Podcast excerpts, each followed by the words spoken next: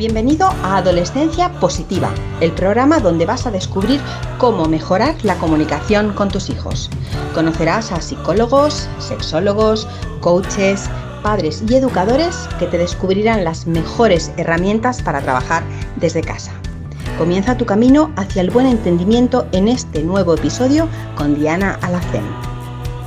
Pues ya estamos de nuevo a lunes y ya estamos de nuevo aquí con otro audio en este podcast de Adolescencia Positiva. Hoy venimos a hablar con Rocío Martínez, ella es psicóloga, experta en alimentación consciente y bueno, pues hoy tenemos una entrevista con ella. Hemos querido hablar de los TCA, los trastornos de conducta alimentaria, porque bueno, pues es un problema que está bastante generalizado entre nuestros adolescentes y sobre todo a partir de, eh, esta dichosa pandemia parece que han crecido, han aumentado los, casos de, TCA y creo que bueno, pues, eh, era importante tratar este tema también en, en, nuestro podcast. Así que vamos a escuchar a Rocío y vamos a ver de qué forma podemos de alguna manera prevenir o detectar algún caso de bulimia, anorexia que, que puedan tener nuestros hijos.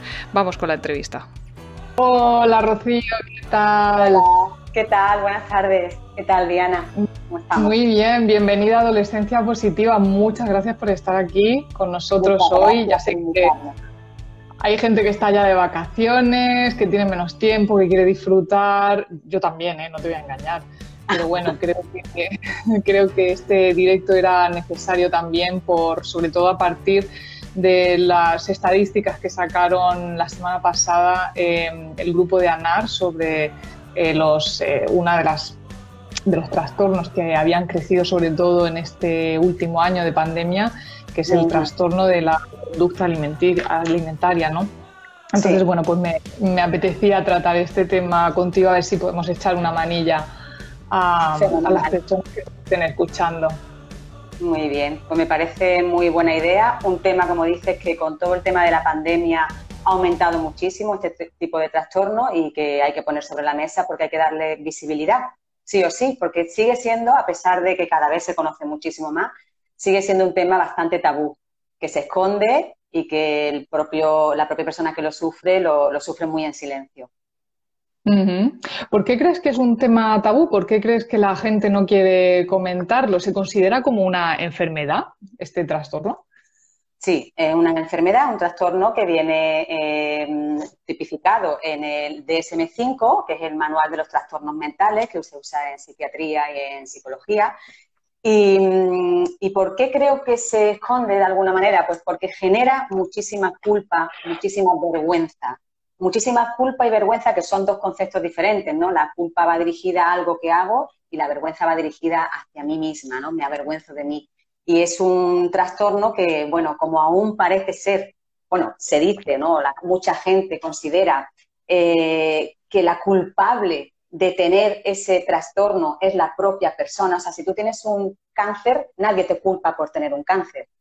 Pero si tienes un trastorno de alimentación, se te llega a culpar de ello, se te llega a hacer eh, responsable de tener ese problema. Entonces yo siempre digo que tú no eres anoréxica o bulímica, por mencionar algunos de los trastornos. Tú tienes anorexia o bulimia, tú tienes una enfermedad, no tienes la culpa. Sí eres responsable de la recuperación, eso sí, tú eres responsable de la recuperación, pero no eres culpable de la enfermedad. Y eso todavía no se ve, ¿no? O sea, es como, ah, eh, tonterías de la niña, que 15 años, la moda, quiere estar delgada o quiere estar delgado, eh, que esas son chorradas, eh, no se toma en serio y es un problema muy, muy serio. Vamos, vamos a hablar desde el principio, ¿no? Por si hay alguna persona que no conoce qué es esto de los TCA, em, vamos a hablar qué, es un trastorno de conducta alimentaria, para quien no lo sepa. Vale. Eh, bueno, desde un punto de vista académico, eh, como he dicho antes, que se puede, que eso está en el DSM-5, como digo, el, el libro de los trastornos, el manual de los trastornos mentales, pues bueno, podríamos decir que es un grupo de trastornos eh, mentales caracterizados por una conducta alterada ante la ingesta de alimentos y en relación a nuestro cuerpo y que se ven afectados muchos aspectos como aspectos eh, psicológicos, eh, sociales, físicos. está la anorexia, por un lado, la bulimia por otro, luego los atracones, los trastornos por atracón y otras conductas no especificadas donde sería un poco una mezcla, ¿no? Pero, bueno, si, queréis, y me lo pregunta quien quiera, explicamos un poquito qué es cada, cada, cada trastorno, pero a mí, más allá de las etiquetas, mm, me gusta decir que el trastorno de, conducta alimentaria es mm, no vivir en paz en relación a la comida ni en relación al cuerpo. Hay una, gran desconexión con tus necesidades físicas, tus necesidades psicológicas, una desconexión con tus valores, em, una gran influencia de lo que es la cultura de la dieta en la que vivimos todos ahí metiditos. Eh, y muy importante destacar que no es un capricho eh, de la persona que lo está sufriendo. Por favor, eso que quede muy claro ¿no? a los padres que nos están escuchando. Y el espacio mental de estas personas que sufren este, este trastorno está ocupado siempre por la comida. La comida es su preocupación, inunda toda su cabeza. La comida y la imagen corporal, que normalmente en estos trastornos está distorsionada. Como he dicho antes, hay un gran sentimiento de culpa, de vergüenza. Si, si alguien quiere o tú misma eh, que, defina un poquito muy por encima las características de cada trastorno para que... Bueno, sí, perfecto, claro que sí. perfecto, cuéntame. La, anorexia eh, mm, muy, lo voy a decir muy por encima, como digo, no me gustan estas categorías tan, de tanta etiqueta, aunque nosotros como profesionales las tenemos que utilizar, ¿no? Claro. Pero bueno, la anorexia hace referencia a una restricción de la ingesta eh, que va a llevar a un bajo peso, a un déficit, energético. Eh, hay muchísimo miedo a aumentar de peso y aparece en este trastorno eh, una percepción distorsionada de la corporalidad, de la forma de nuestro cuerpo. Eh, puede ser una anorexia restrictiva, es decir, donde la persona no va a comer, va a ir disminuyendo la ingesta, o puede tener episodios eh, de atracones, ¿de acuerdo? Eh, y purgas, ah, lo, podemos, veremos lo que son las purgas.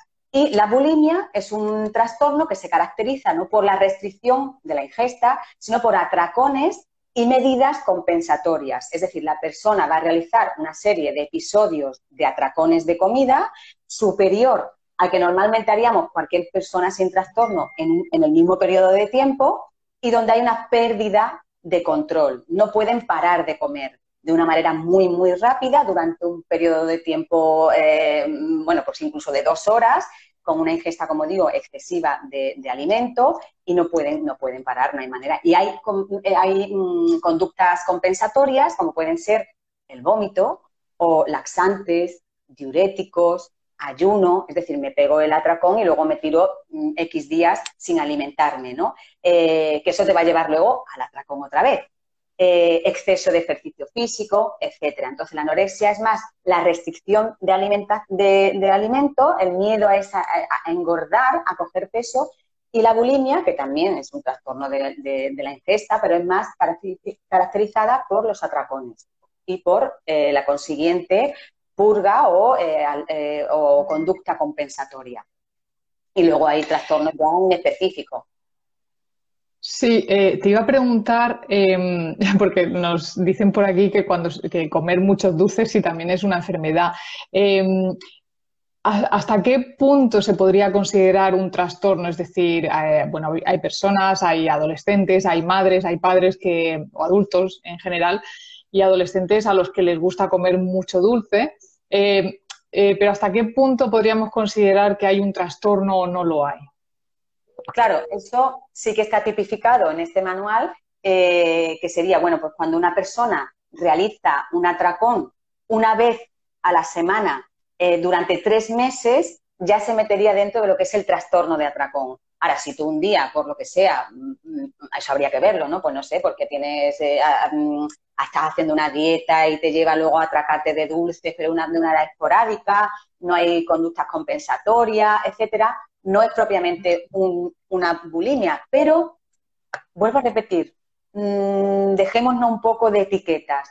Cuando hay un trastorno, o sea, cuando hay una relación em, de desconexión, cuando hay una relación de lucha con la comida y con tu cuerpo, ahí ya tenemos un trastorno. Un trastorno que me da igual cómo se llame, pero tenemos ahí una desconexión, ¿no? Sin embargo, cuando vivimos en armonía, cuando vivimos eh, en alianza con la comida, con nuestro cuerpo, una relación, como yo digo, de amor, ¿no? Con la alimentación que la tenemos que hacer todos los días, pues perfecto. Pero cuando ya empezamos a restringir, a sufrir, a quitar alimentos, a pesarnos, ahora a pesarnos en el peso. Eh, ahora veremos Diferentes, diferentes síntomas, podemos ver o, señales ahora después si quieres, donde podamos ver ahí una, señal de alarma que los padres pueden estar un poquito pendientes y decir, uy, pues mira, pues yo como veo que mi adolescente de 14, 15, 16 años, bueno, 14, 15, está, hace esta conducta repetida vez, repetidas veces. Por una, una conducta no nos va a definir un trastorno,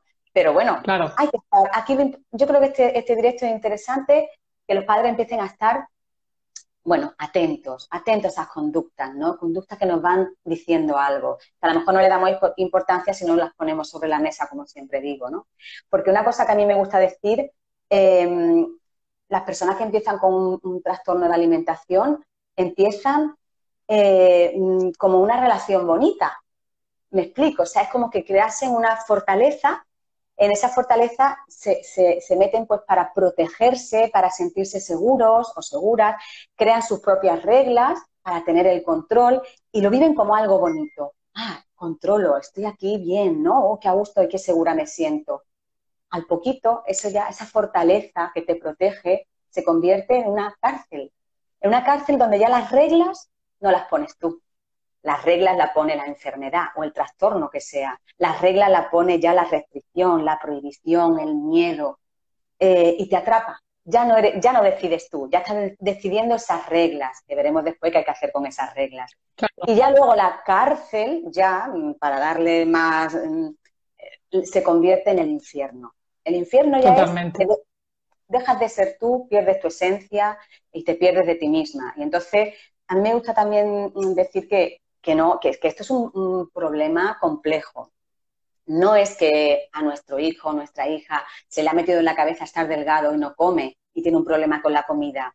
No, esa es la, famosa punta del iceberg, ¿no? En todos los problemas con el iceberg. Pues aquí también hay un iceberg, ¿no? Entonces, el síntoma es la pérdida de peso, la relación con la comida, con tu cuerpo, pero debajo de ese iceberg baja autoestima, perfeccionismo, dinámicas familiares y muchas más cosas que son donde tenemos que llegar. También me gusta compararlo para salirme del iceberg con una cebolla, ¿no?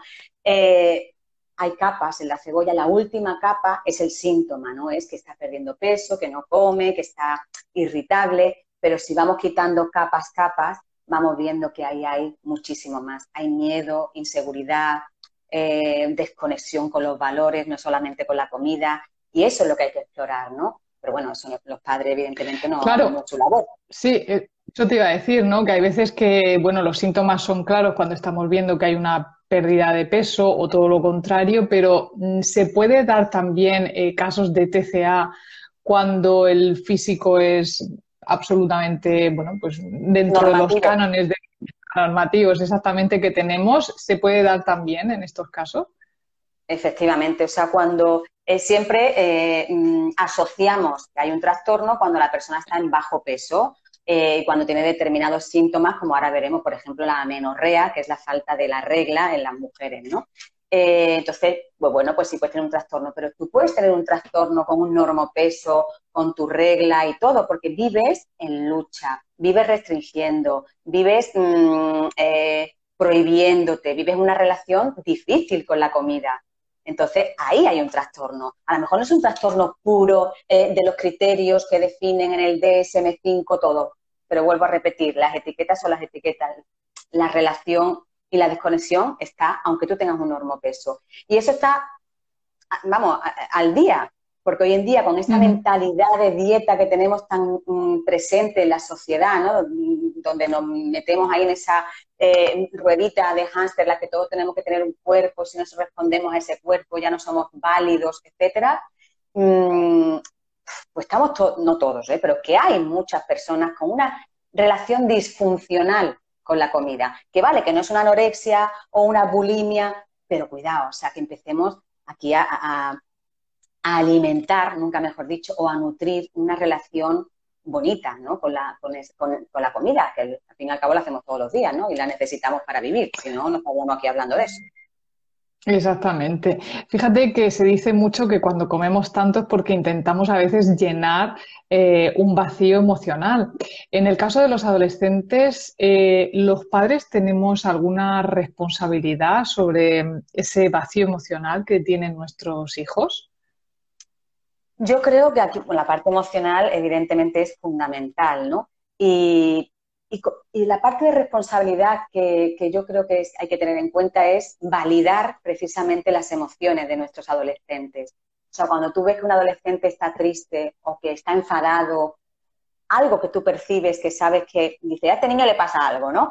Valida eso, escucha, comunícate, eso es, eh, mm, es, eso sí está en tus manos, poder validar eso. Son adolescentes, todavía no tienen, como ya sabemos, ¿no? La parte cerebral eh, del neocortes, de todo esto no la tienen totalmente desarrollada y nosotros servimos también como reguladores de sus emociones. Para eso tenemos que estar regulados nosotros. Si no, difícil. Totalmente. Totalmente. claro. Quiero regular a mi hijo emocionalmente, no puedo con él. Y no, nosotros tampoco, ¿no? Entonces ahí hay un trabajo muy importante, ¿no? De saber escucharte a ti mismo para luego saber escuchar al otro, a tu hijo y saber, bueno, pues si le pasa esto, de qué manera le puedo ayudar para que él se sostenga, pero yo ahora mismo como, como adulto y él no es adulto, tengo que ayudarle a que él aprenda a sostener eso, para que luego en un futuro ya lo sostenga él solo. Pero tengo que darle las herramientas. Eso es un trabajo de gestión emocional, ¿no? Pero es fundamental que sí que validemos a las, emociones de nuestros adolescentes. Totalmente, pero como bien has dicho, primero mm, tendríamos que empezar nosotros también, ¿no? Por llenar ese vacío emocional del que, del que hablamos. Em, Rocío, eh, ¿cómo podemos em, ayudar en el caso de que detectemos eh, algún tipo de trastorno en nuestros hijos, eh, ¿qué podemos hacer nosotros? Imagino, bueno, aparte de, por supuesto, consultar con un profesional, pero desde casa, ¿qué podemos hacer? Vale. Eh, no sé si te parece mm, que, diga primero qué señales puede tener. Vale, perfecto. Venga, sí, sí, genial. A lo mejor pueden pasar desapercibidas, algunas no, algunas están muy claras. ¿Qué? Que lo primero sería fijarnos en las señales, ¿no? Claro, claro, la toma de conciencia de aquí está pasando algo. Y ahora, una vez que ya sé qué está pasando, ahora voy a ver cómo le ayudo, ¿no? Entonces, ¿qué cositas que como yo siempre voy con mi chuletilla? Entonces, para que no se me olvide nada para que pueda decir. Yo también, yo también las preguntas apuntadas, no te preocupes. Bueno, pues qué señales podemos em, ver ¿no? en nuestro adolescente que digamos, uy, me voy a fijar un poquito más, que a lo mejor no, no quiere decir nada, pero bueno, que atendamos un poco, ¿no? Evidentemente, cuando hay, si hay una pérdida significativa de peso, eso ya es una señal, ¿no? Si tú empiezas a ver que, que tu hijo eh, empieza a perder peso de una manera que, bueno, que se sale de lo normal, pues bueno, pues ahí ya tienes que estar un poco vigilante, ¿no? Si ves que empieza a rechazar ciertos grupos de alimentos, por ejemplo, empieza a dejar de tomar lo que es típico, ¿no? Hidratos de carbono, empieza a dejar, por ejemplo, pues pan, pasta, patatas, arroz, que empieza a dejar ese tipo de alimentos, o grasas, pues también decir, bueno, a ver qué está pasando aquí, ¿no? Si ves que ya hay una pérdida de peso, pero también señales como, por ejemplo, que empiezan a tener vello por el cuerpo, que se llama lanugo, es un vello que protege del frío, porque cuando tú pierdes tanta cantidad de peso, tienes frío.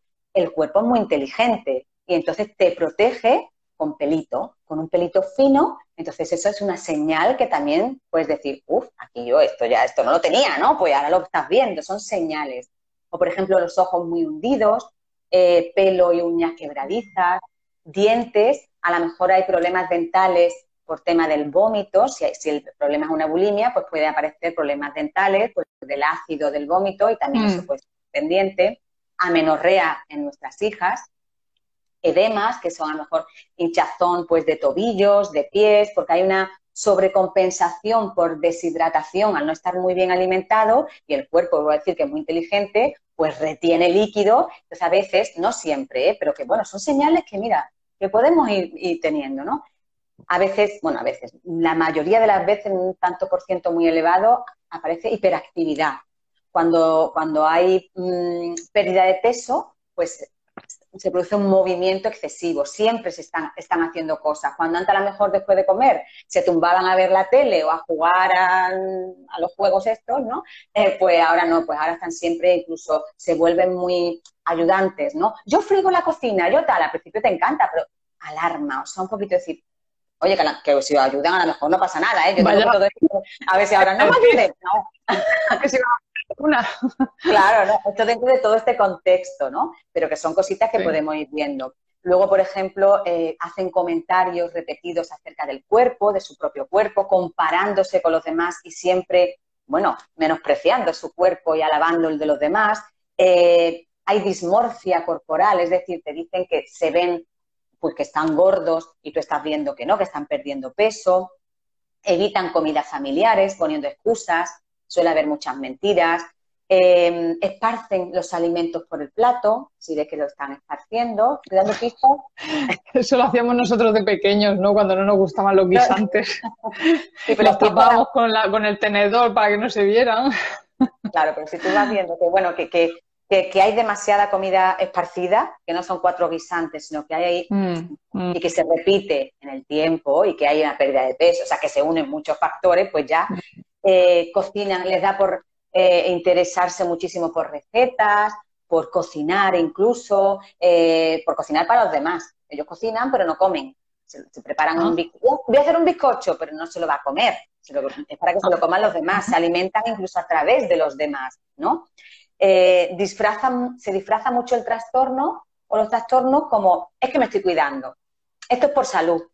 Eso es verdad que hoy en día es, hay una línea muy fina, ¿no? De, de este cuidado que hay ahora de todo saludable, que, también raya con, otro trastorno que no he dicho, pero que está dentro de este, que es la ortorexia, que es la siempre tener que alimentarse con alimentos eh, totalmente, lo que llaman ahora saludables, no meter ningún procesado, porque vamos, casi pecado.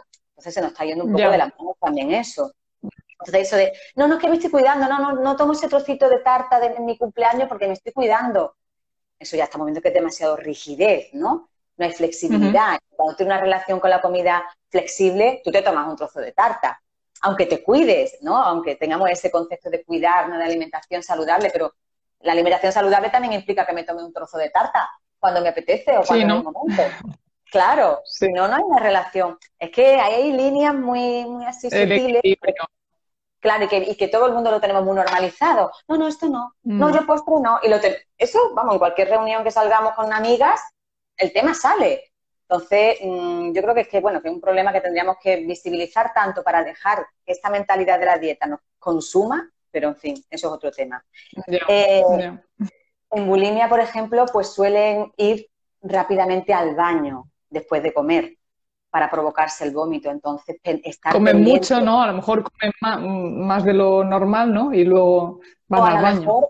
claro, o a lo mejor no, a lo mejor no han comido como tú, pero para ellos a lo mejor se han dado un atracón por la mañana y ahora, como no te lo van a contar, están comiendo, ahora eso lo tienen que, vomitar. Entonces van al baño de justo después de comer. Entonces, estar pendiente de eso. Si siempre que comemos el niño va al baño, vamos a observar, ¿no? Volvemos a decir, si veo que hay muchas cositas de estas. Yo em, recuerdo en la universidad tener a una compañera que escondía la comida debajo de la cama debajo de la almohada. Exacto, es que otra conducta también que hay que, mm. muchos padres nos comentan, ¿no? Mira, es que es verdad, estaba el otro día mirando en el armario y me encontré comida eh, sin comer, ahí está la comida, o paquetitos de comida vacío, también están escondidos ahí, ¿no? También pueden tener heridas en las manos del vómito, provocarse el vómito con tanta fuerza y tan, tan potente que suelen tener también a veces heridas en las manos. Eh, psicológicamente, estos son bastantes eh, pistas a nivel físico, ¿no? Pero también psicológicamente tu hijo está más triste, está más irritable, tiene más ansiedad, se aíslan, antes a lo mejor salían más y ahora les apetece estar en su cuarto encerrado, ¿no? O, eh, mm, me ha salido ahí, o tienen, también suelen volverse muy planificadores, es decir, eh, las personas con trastorno de alimentación, sobre todo las personas que tienen anorexia, eh, tienen todo, tienen que tener todo bajo control. Entonces, son muy amigas o amigos también de las listas, de tener todo listado, les encanta chequear le produce mucha satisfacción el decir, tengo que hacer esto, esto, esto, todo apuntado, e incluso eh, si no está apuntado algo y lo hacen por lo que sea, lo apuntan y, lo, y le dan. O sea, yo acabo de hacer algo que no tenía apuntado, pero entonces lo apunto y lo, le hago un tic. Porque eso es como que tengo el control, ¿no? Entonces, también ver si hay, hay cambios ahí de mucho perfeccionamiento, mucho control. Eh, ejercicio físico también excesivo, ¿no? Hay un aumento, ¿no? Lo que ocurre Claro, lo que ocurre es que el ejercicio físico, porque vamos a ver, si yo verbalizo eh, mm, que estoy teniendo episodios de vómito o de atracones, eso, claro, dice, uy, pues esto no, está, no es normal, ¿no? Aquí hay un problema. Pero si yo digo, ay, pues yo voy al gimnasio dos veces, eh, dos horas al día, ¿qué me dicen? Joder, tía, qué campeona eres, ¿no? ¡Qué bien! Cuando a lo mejor eso también es una purga que estoy haciendo, la conducta compensatoria y para y, ahí hay que tener también cuidado. si veo que aumenta, se hace ejercicio físico, bien, pero si hay un aumento del ejercicio, un aumento del movimiento y que sobre todo yo hago ejercicio, ¿vale? Pero si yo un día no hago, pues no me pasa nada. No pasa nada la persona que tiene un trastorno de alimentación, si un día no hace ejercicio, ansiedad por las nubes, irritabilidad, ahí sí vemos, ¿no? Si ves que hoy no puedes ir al gimnasio, que vamos a ir a tal sitio y ves que se pone fatal, que ahí hay un enfado, que lo ves que, tú lo ves, ¿no? Que hay un cambio ahí, que hay un malestar, pues también eso hay que estar pendiente, ¿no? Esto no, no, le eh, podríamos llamar trastorno de conducta deportiva. Porque vamos, es, verdad que hay personas que están, eh, que a lo mejor no tiene nada que ver con la alimentación, pero es verdad que hay personas que, que, están muy, muy, muy obsesionadas ¿no? con, el deporte. Claro, eso sería la vigorexia, ¿no? Que es otro trastorno que está dentro de todo esto, ¿no? Pero en, la anorexia, por ejemplo, es verdad, bueno, en, todos estos trastornos es que el, ejercicio físico es un síntoma muy potente, ¿no? El aumento del ejercicio físico está ahí. O sea, que es que eso está presente en todo este tipo de trastornos. Ya sí es... a, mí me, a mí me gusta inventarme el concepto y estas cosas. Claro, oye, si, todo, si mientras nos intentamos todo vale. Podemos sí, sí, sí. todo. Em, ¿Qué más cositas? Sí que puede, bueno, si consumen muchos chicles, caramelos sin azúcar, productos light, eh, beben mucha agua, que es lo que se llama la potomanía, em, muchas infusiones, entre horas y horas para calmar el hambre. Evidentemente, si, mm. si ves que han usado laxantes, diuréticos, todo esto, pues también es, una alarma. Muy importante en todo esto que estoy diciendo, mm, hacer analíticas. Si tú ves algo sospechoso, una pérdida de peso sobre todo, importante, alarmante, analítica, que puede dar pistas pues, de que hay una anemia, de que hay alteraciones hormonales, de hormonas como la grelina, la leptina, que están involucradas en el hambre y la saciedad, niveles bajos de potasio, de otros minerales por los vómitos. Entonces, una analítica yo creo que eso es muy, muy, vamos, mm, mm. Lo primero. O sea, cuando tú veas algo así que dices, uy, ya estoy viendo yo aquí algo que no me encaja, va al médico, a la analítica y ahí explorar también un poco, ¿no? Entonces, bueno, con muchas muchas señales, ¿no? Hay más, tampoco mm, voy aquí a... Pero yo creo que, sí, bueno, son bastante significativas, ¿no? Pensando que no se alarmen a la primera de cambio, que es verdad que los adolescentes en general están irritables muchas veces porque no les salen los planes como ellos quieren, porque se aburren, porque en fin, que, que, hagamos un análisis eh, lo más objetivo posible para ver si, si, está teniendo sentido lo que estamos observando o no, que tampoco nos alarmemos a la primera de cambio.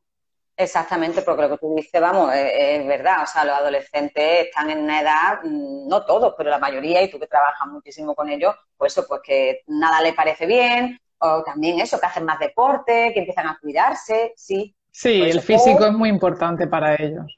Claro, todo esto hay que verlo en su contexto. Y si tú ves que mm. realmente ya te preocupa, entonces ir a un profesional, para eso lo estamos diciendo, ¿no? Eso es, eh, eso es. Claro, pero bueno, que claro, si ahora de pronto mi hija, yo qué sé, se pone a hacer deporte o me contesta mal, mm, no me voy a alarmar por eso. No, eh, claro, seamos la cabeza, ¿no?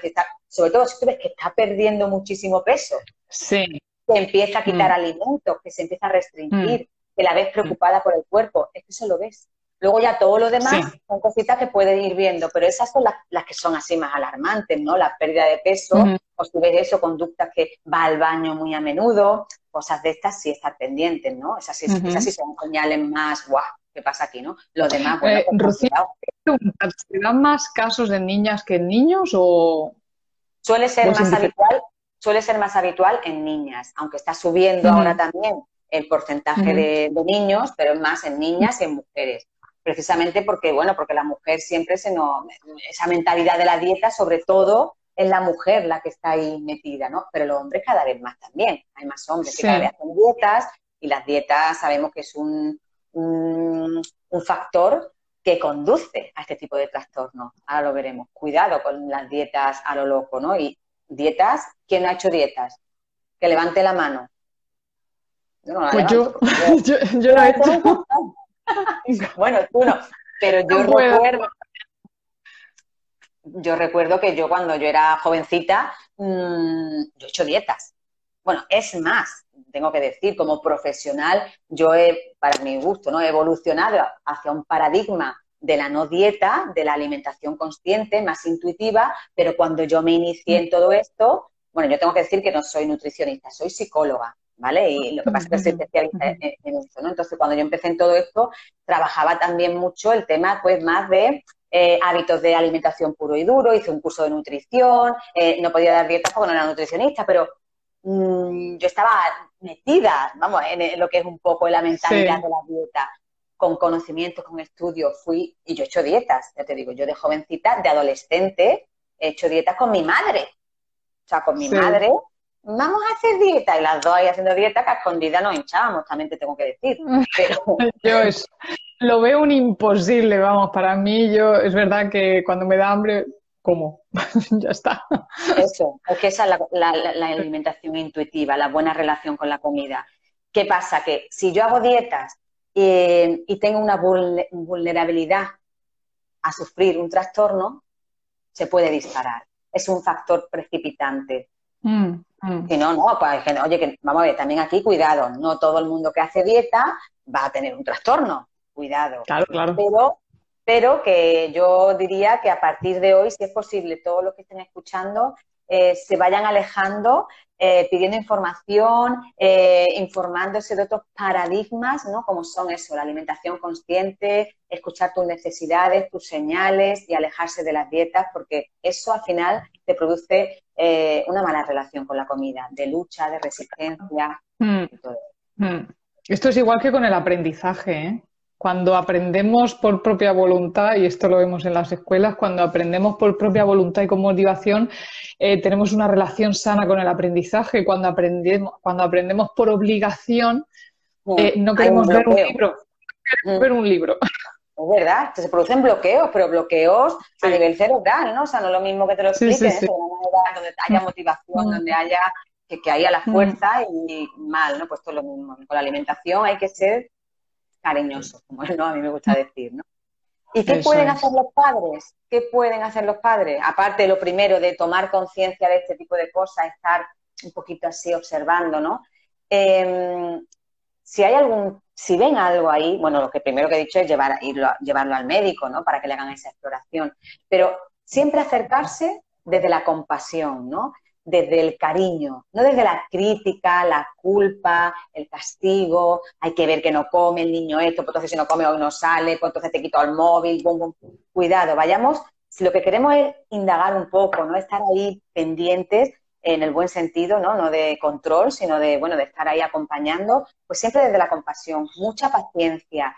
Em, hay lo que se llama las tres Cs, CFC, que es no sois los causantes, tranquilos, o sea, no, nos sintamos tampoco ahora culpables si un hijo tiene un tipo de, este trastorno. No somos causantes, no somos tampoco las personas que tenemos que controlar, pero sí acompañar y no somos los responsables de su cura. No, nosotros no curamos, nosotros acompañamos, digo, formamos parte de un equipo, si ya hace falta que se vaya a un profesional, formamos parte de ese equipo, pero ni somos causantes, ni controlamos, ni curamos, ¿vale?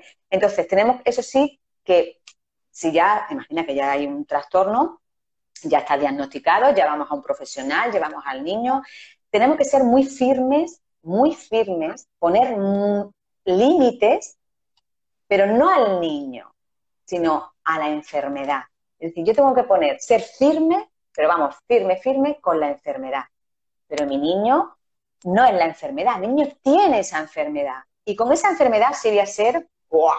vamos, pero con mi niño no, o con mi adolescente no. Mi adolescente voy a ser una persona que lo voy a entender porque es un trastorno, igual que entendería que alguien tenga pues, otro tipo de, enfermedad, como hemos dicho ante un cáncer, ¿qué haríamos? ¿Le acompañaríamos? ¿Le daríamos cariño? ¿No le regañaría? ¿Pero qué haces? Claro, claro. Claro, es que es lo mismo, ¿no? Verlo, yo ese ejemplo creo que, que, ayuda mucho, ¿no? A ver cómo tengo que afrontar eso. Eh, y como digo, pues si el niño, por lo que sea, eh, tú ves que tiene unas pautas que tiene que hacer, no las hace, entenderlo. O sea, decir, entiendo que en este momento esto te esté costando trabajo. Eso es empezar también a validarlo. Pero ¿en qué te puedo ayudar? ¿Qué podemos hacer? Si ahora estás nervioso, venga, pues mm, tranquilízate, luego lo hablamos. O sea, esa comunicación, y eso hay que trabajarlo, porque muchas veces, mucha familia, pues a lo mejor eso no está ahí tan, tan como yo lo estoy diciendo, ¿no? Pero se trabaja. Cuando digo, las cosas se trabajan. Y si se hace, como digo, con amor, empatía, compasión, se trabaja y se recupera este tipo de trastornos, ¿no? Estilos de afrontar, ¿cómo se puede afrontar esto?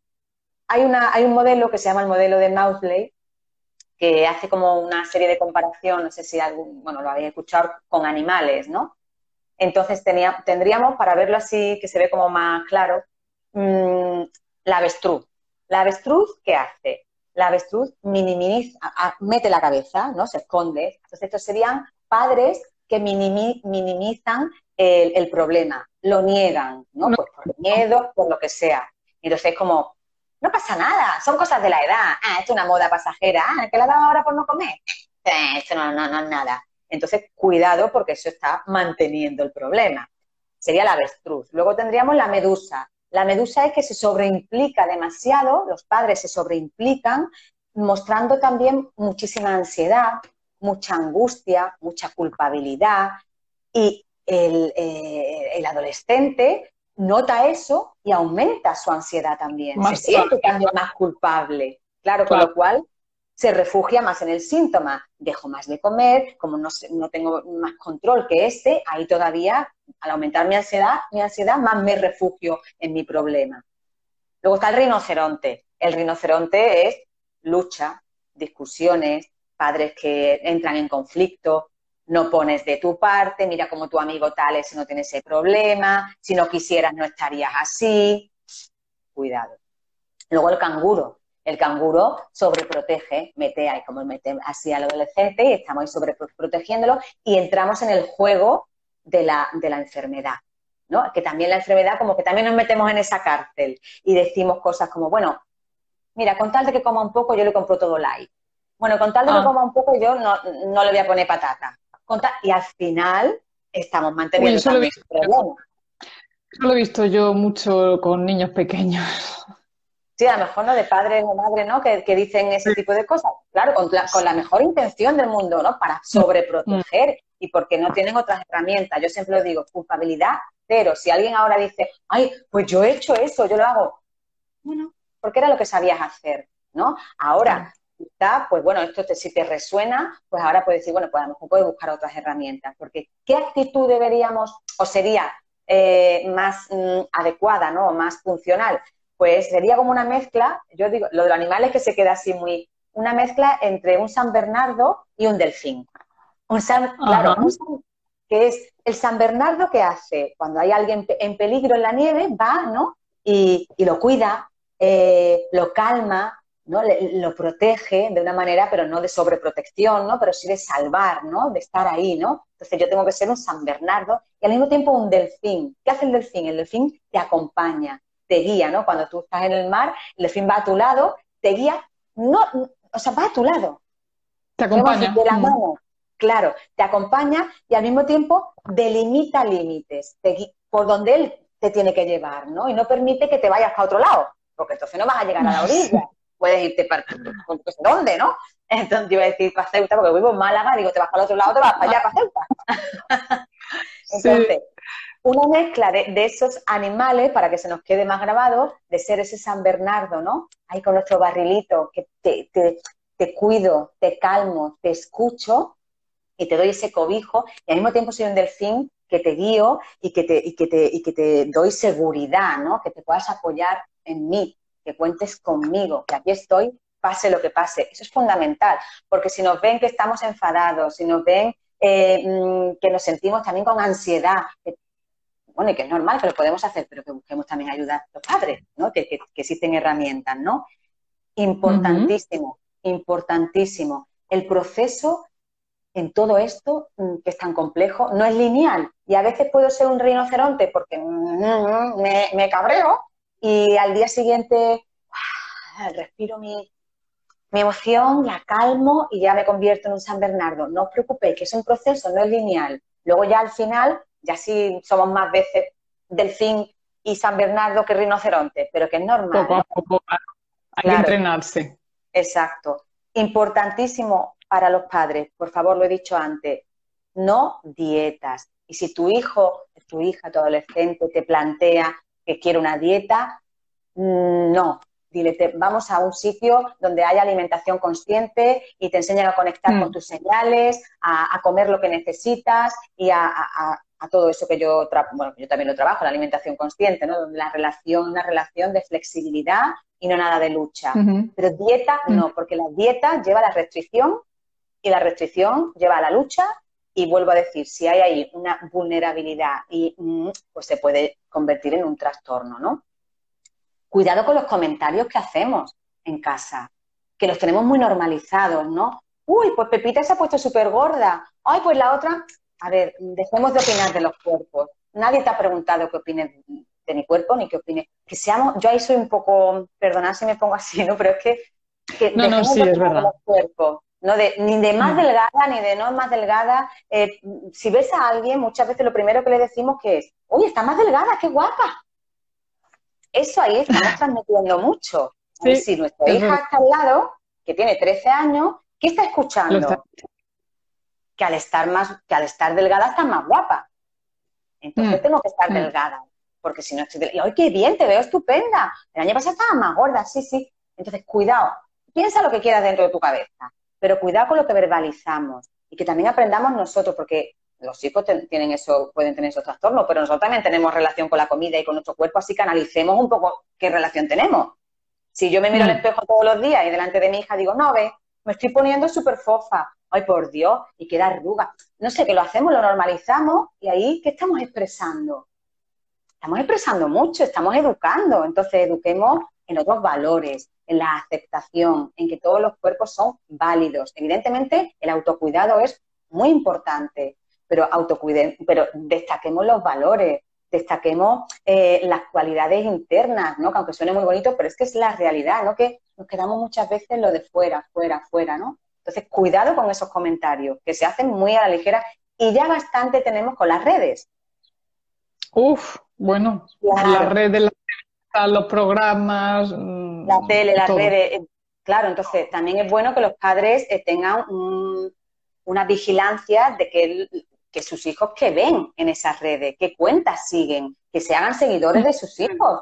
Que, si son así mm. jovencitos, mira, pues yo te voy a seguir, y te abro un Instagram y sigues a tu hijo y tienes que saber tu hijo, porque, mm, eh, bueno, no vamos a hablar aquí de otros problemas de acoso, ¿no? Evidentemente no es el momento, pero temas de qué cuentas siguen, cuentas todas de cuerpos fit, de alimentación toda real fooding, que si te sales un poco de eso ya es, mal, lo estás haciendo fatal, no puedes comer esto, Entonces eso también, eso los padres, ahí estamos, ¿no? Para los padres de los niños de esta edad, si tu hijo tiene ya 40 años, no, pero estamos hablando de adolescentes, ¿no? Claro. Sí, eso es. Es importante comer en familia, lo digo a nivel de padres, que comamos en familia siempre que podamos. O sea, yo sé que hay circunstancias que no se pueden, pero por ejemplo, una vez a las, al día o una vez cada semana. Claro, porque ahí estás observando, ahí observas cómo se comporta tu hijo también con la alimentación. Ahí también es un momento de comunicación, de ver, de preguntar ahí precisamente lo que hemos dicho antes, ¿no? Pues a nivel emocional, mm, no tanto hablar de comida ni de cuerpo, sino cómo te ha ido el día hoy, cariño, y qué esto y qué lo otro, y cómo te has sentido, y No sé, también es un momento muy especial para este tema de la, de la, de la alimentación. Eh, ¿Qué más cositas? Mm, ah, me gustaría, que no se me olvide, recomendar algunas páginas web para padres que ahí pueden ah, encontrar muchísimos recursos, que yo eso lo veo muy interesante. eh, bueno, asociaciones se puede, bueno, no voy a decir asociaciones, porque, bueno, sí, a DANER, a CAP, pero esas que en estas páginas vienen asociaciones, eh, recursos de lecturas, de guías para padres de cómo tratar a sus hijos, de todo lo que estamos hablando aquí por encima, pues hay todo especificado, síntomas, todo gratuito y vamos, que me parece que como un primer contacto para informarse fenomenal. Dos de las que a mí me, gustan bastante es Proyecto Princesa, como ah, digo, sí. que hay guías, bibliografía fenomenal, y otro es Cómete el Mundo TCA.es, ¿vale? Entonces, Proyecto Princesa y cómete el mundo tca.es. Y ahí recursos, eh, mm, guías, bibliografía, asociaciones a las que podéis llamar según comunidades, qué pasos tenéis que seguir, dónde voy. Eh, pues mira, pues, mm, ¿qué hago? ¿Verdad? Pues ahora me he encontrado con esto, ¿dónde voy? Pues menos, pues primero al médico de cabecera, ahí ya verán si te derivan a salud mental, de ahí ya verán lo que, lo que crean oportuno según el diagnóstico, ¿no? Hablo de la pública, ¿no? a lo mejor ya te llevan pues a, a una mm, a unos como consultas ambulatorias o un centro de día o hospitalización si la cosa, bueno, pues ya está un poquito más, más profunda, ¿no? ¿Que va por privado? Pues otra manera. Y ahí te informan de todo eso, yo creo que como aquí no da tiempo todo, que creo que es muy bueno saber. Hombre, siempre nos quedará, Rocío, contactar contigo, que ya vemos que eres una profesional. Ya ni lo, digo, lo digo, lo digo, esto ya se presupone. y seguro que también puedes ayudar a un montón de familias que lo necesiten. Claro, y bueno, y para otras cosas, porque como aquí hablamos, o sea, esto es lo que nos ocupa, ¿no? Pero temas también de emociones, que como hemos visto es tan importante, ¿no? Entonces, pues todo lo que es gestión emocional, gestión de pensamiento, y en el tema de, trastornos de alimentación, trabaja, yo trabajo lo que es em, la recuperación, ¿no? Siempre, no sé si, no sé si da tiempo una pincelada de lo que es la recuperación, pero bueno, en realidad los padres no lo van a hacer, lo haría yo, sí, o quien sea, ¿no? Claro, claro. me imagino. Ya, pero sí quiero decir que dar un mensaje de mm, positivo, ¿no? De que la recuperación sí es posible, porque hacía mucho, hace tiempo y todavía algunas algunos profesionales dicen que esto no se, no se, no se cura, que siempre es sí, sí, sí. Claro, y yo, vamos, os lo digo, que sí, que sí se cura, es un proceso difícil, también según qué punto estemos y cuántos síntomas, etcétera, pero es difícil, pero no imposible, ni mucho menos. Y se trabaja muy bien, se trabaja sobre todo una rehabilitación nutricional, lógicamente, para sanar el cuerpo, donde, bueno, pues la persona tiene que recuperar peso. Muy importante, esto para que, no sé, a mí me parece interesante cuando hay una rehabilitación nutricional, es decir, cuando queremos que nuestro hijo recupere peso, no es, es para que engordes, no, es para que recuperes peso, que es muy diferente. No sé si veis la diferencia entre recuperar peso y engordar. Entonces, se trabaja primero la recuperación del peso, lógicamente. cuando hay una recuperación del peso, ya muchos de los factores que hemos dicho antes, irritabilidad, eh, movimiento excesivo, ya se empiezan a recuperar, ¿vale? Y luego al mismo tiempo trabajamos lo que se llama la reprogramación neuronal. Sabemos ya, hemos, se ha hablado muchísimo de la plasticidad cerebral, ¿no? de que podemos crear nuevas conexiones. Entonces aquí trabajamos eso, o sea, hacemos cambios a nivel de pensamientos y a nivel de acciones. De creencias. Y de, hábitos, es decir, hay que, vamos a ver, esto muchas veces un trastorno de alimentación tiene connotaciones de lo que es una fobia y un trastorno obsesivo compulsivo. Una fobia, vamos a ver, un ejemplo. Si yo tengo fobia a un ascensor, ¿qué tengo que hacer para superar la fobia? ¿Qué es lo que se, suele hacer? Pues, subirse a un ascensor. Subirse al ascensor, exactamente. En la terapia, cuando alguien viene con una fobia, tengo miedo al ascensor. Lo que hacemos es que se suba al ascensor. Se puede hacer de manera progresiva o lo empuja y ya no, Entonces, pero hay que subirse al ascensor para perder el miedo. O miedo a volar. Bueno, pues tienes que subirte a un avión de, con eh, eh, exposición que se llama. Pues aquí, en la reprogramación neuronal, si la persona tiene el hábito, por ejemplo, de no comer hidratos de carbono, porque eso le genera miedo, que es como una fobia, le genera ansiedad, que, es lo que genera una fobia, ¿cómo tiene que solucionar eso? Comiendo hidratos de carbono. tiene que empezar a exponerse a eso que le genera tanto miedo, a exponerse sin, sin huir, entonces, hay un trabajo muy interesante. Bueno, esto ya es más de tratamiento, pero para decir que hay técnicas fabulosas que se trabajan y hay entonces una reestructuración cerebral, aparte de la física, de esta recuperación del, peso. Y, ya está, ya pregunta que, queráis. Yo ya creo que he dicho todo lo que tenía apuntado porque creo que... Madre me he quedado tranquila, me he quedado tranquila. Una enciclopedia auténtica, vamos, ni la Wikipedia nos ha dado tanta información como tú, Rocío. Qué barbaridad. Mucha, pero bueno, yo creo que, creo, eh, muy que la damos facilito, ¿no? Sin mm. terminología Mucha información y muy completa, sí. Mil veces. bueno, Exactamente, porque Instagram me deja guardar el directo y no tenemos problemas y lo podemos guardar. y así cualquier que no ha podido ver en su momento, pues lo pueda ver más adelante a través de YouTube, de los podcasts, etcétera, etcétera. Ah, eh, pues eh, Rocío, mm, yo nada más que me queda agradecerte eh, tu tiempo, tu profesionalidad y sobre todo esa positividad con la que transmites todos estos conocimientos y agradecerte de verdad de corazón y decirte que por supuesto aquí tienes tu casa que cuando necesites algo de adolescencia positiva, aquí estamos para lo que quieras. ¿eh? Pues yo, yo, vamos, agradecerte a ti que me hayas invitado y que, vamos, yo he sido seguidora tuya y me encanta todo lo que, lo que haces, me ayuda muchísimo también a mí. Yo ya no tengo adolescente, yo ya mi niña es grande, mi niña ya tiene 20 años, pero, Toma. pero vaya, ya ha pasado por ahí, que la adolescencia es maravillosa, también lo tengo que decir aquí, que no es una etapa mala, es una etapa preciosa. Pero bueno, eso, también lo, he metido ya yo ahí. Que, que sí, sí, ya, me encanta. cargando ya cambiar la mentalidad de las madres. Eso, a mí me encanta tu cuenta, me encantan tus reels, eres súper graciosa y, que nada, que, que, también aquí me tienes para todo lo que necesites, de psicología, de problemas tanto de trastorno de alimentación como de otro tema de psicología. Pues muchísimas, gracias. Y a todos los que han estado aquí también, muchísimas gracias. Claro que sí, muchas gracias y que disfrutes todo lo que queda de verano. Igualmente. Un besazo. Chao, Diana. chao.